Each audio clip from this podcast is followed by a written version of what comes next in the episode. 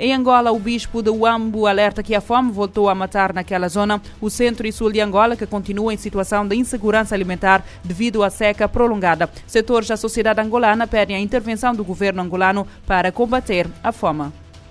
A problemática da estiagem no centro e sul de Angola, que está a causar mortes de pessoas e animais de fome, pressiona mais apoio do executivo. O mais recente alerta veio da província do Ambo. O bispo local, Dom Zeca Martins, alertou que morreram nos últimos dias cerca de 11 pessoas de fome no município do Mungo e outras podem morrer se não chegar ajuda alimentar de emergência. As regiões da Huila, Cunene, Namibe, Benguela e Quandocubá também reclamam de ajuda alimentar.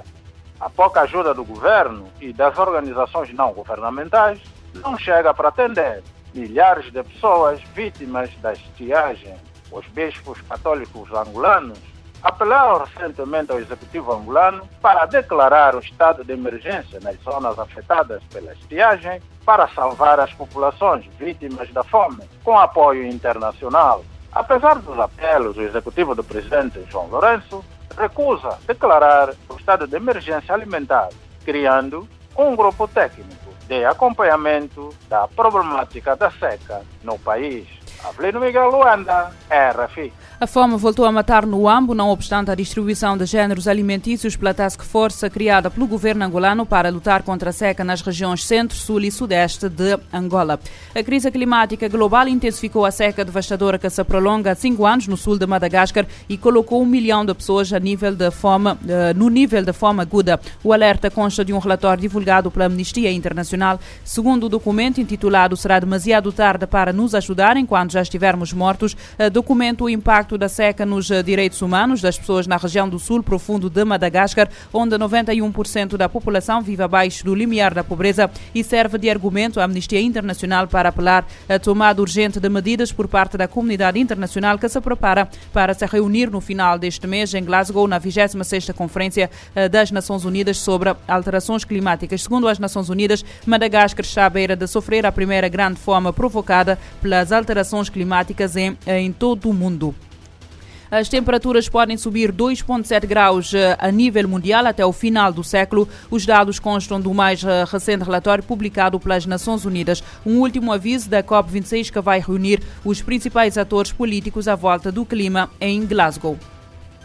As Nações Unidas lançaram esta terça-feira o relatório sobre a lacuna de emissões 2021 o calor está em alta. O documento recomenda mais ações no mundo para manter o aquecimento global abaixo de 1,5 graus Celsius ainda neste século. Para esse propósito, são necessárias políticas e ações adicionais para reduzir quase pela metade as emissões anuais de gases de efeito estufa nos próximos oito anos. O documento destaca que novas contribuições nacionalmente determinadas, junto a outros compromissos de mitigação, colocam o mundo no caminho certo para que a temperatura global suba 2,7 graus Celsius até o final do século. Este seria o cenário mais provável, mesmo com o cumprimento de todos os novos ajustes incondicionais, destaca a publicação do Programa das Nações Unidas para o Meio Ambiente. No entanto, ao se implementarem novas metas neutras ao carbono, poderia ser reduzido o aquecimento global em mais de meio grau Celsius. Mas os planos atuais são atualmente ambíguos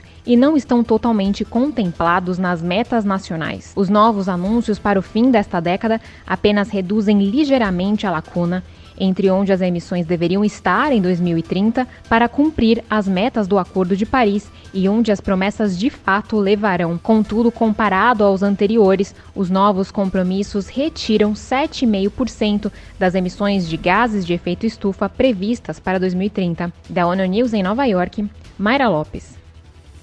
No novo relatório, o PNUM alerta que será preciso mais políticas e ações para atingir o objetivo de limitar ou aumentar a 1,5 graus eh, a temperatura. Período de, um período de oito, anos, de oito anos é estabelecido como o único que resta para fazer planos, colocar políticas em prática e implementar ações com vista à redução eh, da eh, temperatura.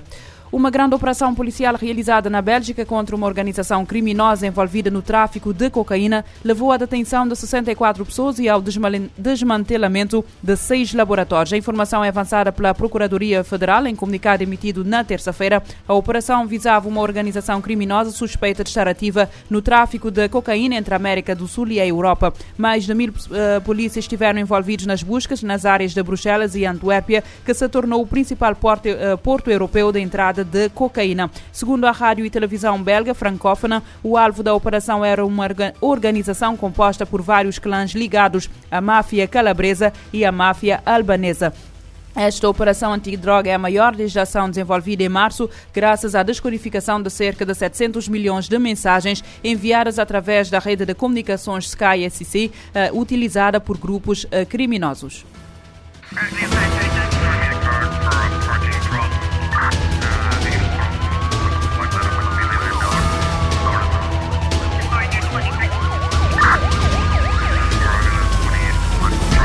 Este programa está disponível em formato podcast no Spotify e em radiomorabeza.cv.